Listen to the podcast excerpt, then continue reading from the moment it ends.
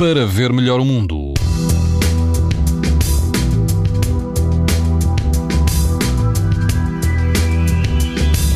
E todo o país vai apresentar amanhã risco alto de exposição à radiação ultravioleta, incluindo os Açores. Na Madeira e no Algarve, o risco será eh, muito alto. Na Praia das Bicas, em Sesimbra, não haverá vento, a temperatura da água pode ultrapassar os 22 graus. O índice UV previsto é 7, numa escala em que o máximo é 11. Se estiver no Algarve, na Praia do Val, o risco de exposição aos raios UV é muito alto. A água do mar está mais quente, vai rondar os 26 graus e não haverá vento. Do sul para o norte do país, na praia da Torreira, no Conselho de Aveiro, o vento vai soprar fraco, a água vai rondar os 19 graus, índice UV de 7, ou seja, alto. Pode ouvir estas informações no site da TSF e também em podcast.